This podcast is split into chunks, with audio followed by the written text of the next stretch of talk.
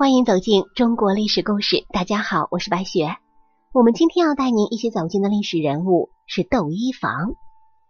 二零一零年的时候，由于正工作室出品的古装大剧《美人心计》，描写了在风姿妖娆的汉室后宫当中，幔帐幕帘之后的美人尔虞我诈、斗智斗勇，让我们充分认识了什么是最毒妇人心。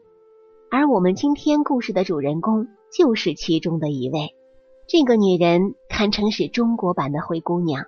她的丈夫、儿子和孙子分别是著名盛世文景之治的皇帝汉文帝、汉景帝，还有以雄武著称的汉武帝。她的头衔也从汉朝皇后、皇太后到太皇太后，尊贵无比。她就是窦漪房。为什么说窦漪房是中国版的灰姑娘呢？原来啊，窦漪房出身是真的苦，以至于后来当上皇后了，提起小时候的事情，眼泪还是哗啦哗啦的流。小时候是刘邦和项羽打仗，并且还有天灾，他的老父亲为了不让一家人饿死，就到深渊去钓鱼，没有想到汹涌的水流掏空了河岸，老人家就这样不幸坠入汹涌的秦汉大河，在壮年时意外死亡。母亲也因为伤心过度，积劳成疾，离开人世，留下年幼的窦漪房和两个弟弟。为了让弟弟们能够吃饱穿暖，他卖身为奴，啥活都干。而这时候的窦漪房也只有十三岁。恰恰是这一年，窦漪房的命运发生了转变。这一年，刘邦已然打下了江山，于是广招天下美女，美其名曰。充实后宫，以显示大汉江山的繁荣富庶。为了谋生，窦漪房进宫了。此时的皇后是吕雉，她为了不再有第二个戚夫人，就把姿色最好的宫女截住，直接留在自己的宫中，充当各种各样的杂役。那就不消多说了。年轻美貌的女主窦漪房，也必然是在这一批当中。当时刘邦有八个儿子。除了太子刘盈之外，其他七个都要离开去自己的封地。作为母后的吕雉，给这七个亲王每人配了五个侍女，窦漪房就是其中一个。一听说这个事儿啊，窦漪房着急了。他听说有个叫刘如意的赵王，而他的封地正好是在窦漪房的家乡，思弟心切，窦漪房为了看看弟弟们，去求吕太后把他分给赵王。当然也没有被允许了，而是分给了代王。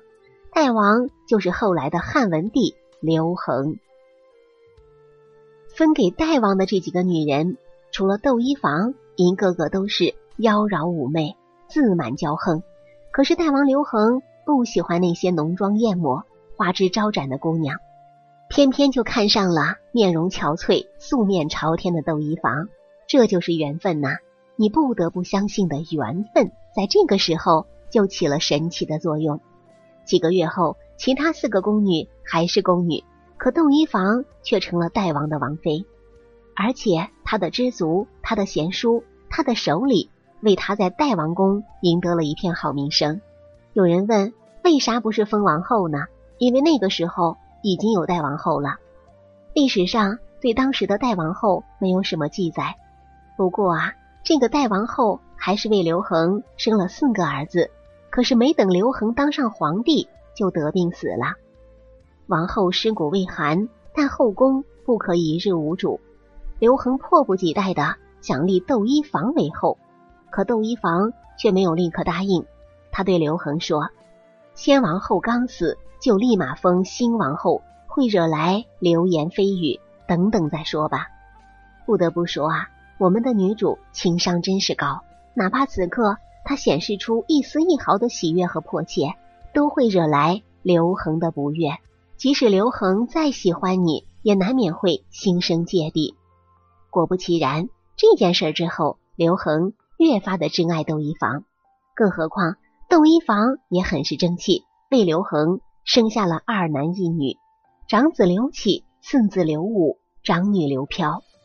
俗话说：“生死由命，富贵在天。是你的，谁也夺不走；不是你的，抢也抢不来。不久以后，窦漪房顺理成章当上了王后。可是老天爷怎么可能满足于让我们的女主只当王后呢？必须是皇后啊！这个契机很快就来了。远在长安的皇宫爆发了一件惊天大事：骄横一世的吕雉死了，吕氏家族全族被灭。刘盈的儿子刘宏也被杀了。大汉皇帝位置空缺，丞相周平和太尉周勃等一干大臣讨论来讨论去，最后决定由山西太原的代王刘恒来继任大汉皇帝。不是因为刘恒有多大的能耐，而是因为刘恒性情温和，他的母亲和妻子没有显赫的家世，不会出现吕雉家族把控朝政的情况。可正是因为刘恒性子温和。导致他没有野心，他只想在封地好好做他的代王。他问窦漪房该怎么办，女主只是深情的告诉他：“你做啥我都支持你啊。”于是他又跑去征求母亲的意见。薄太后说这是天意，而此时文武百官已经拜倒在他的脚下，口呼万岁，把他请上了龙辇。公元前一七九年，刘恒正式称帝。成为西汉王朝的第四位皇帝，史称汉文帝。命运一步一步的向着有利于窦漪房的方向在发展。这个时候发生了一件很奇怪的事情：刘恒那个前妻生的四个儿子全部都死了。这可把刘恒吓了一大跳，想把皇位让给他的弟弟们。在薄太后苦口婆心的劝说之下，才打消这个念头。为了不让刘恒再有这样的想法，大臣们上书要刘恒立太子。刘恒的嫡长子已经去世，太子之位轻而易举的落在了窦漪房的大儿子刘启身上。儿子已经成为太子，大臣们又建议立刘启的母亲窦漪房为皇后。这个时候已然顺理成章了，立窦漪房为后也是刘恒巴不得的事儿。于是。我们的窦漪房在命运的推动之下，一步一步的攀上了人生的巅峰，成为大汉王朝母仪天下的皇后，完成了灰姑娘到皇后的逆袭。窦漪房不仅仅是汉文帝时期的皇后，也是汉景帝时期的皇太后，更是汉武帝时期的太皇太后。一位出生贫寒的少女，竟历经三代帝王，位高至太皇太后。也算得上是麻雀变凤凰的典型案例了。好了，朋友们，本期的故事到这里就结束了，感谢您的收听。喜欢的朋友欢迎点赞转发，也欢迎您评论留言。下期我们将带您走进娄昭君的故事。这个娄昭君可能是历史上最牛的母亲，生了四个皇帝和两个皇后。我是白雪，下期再见。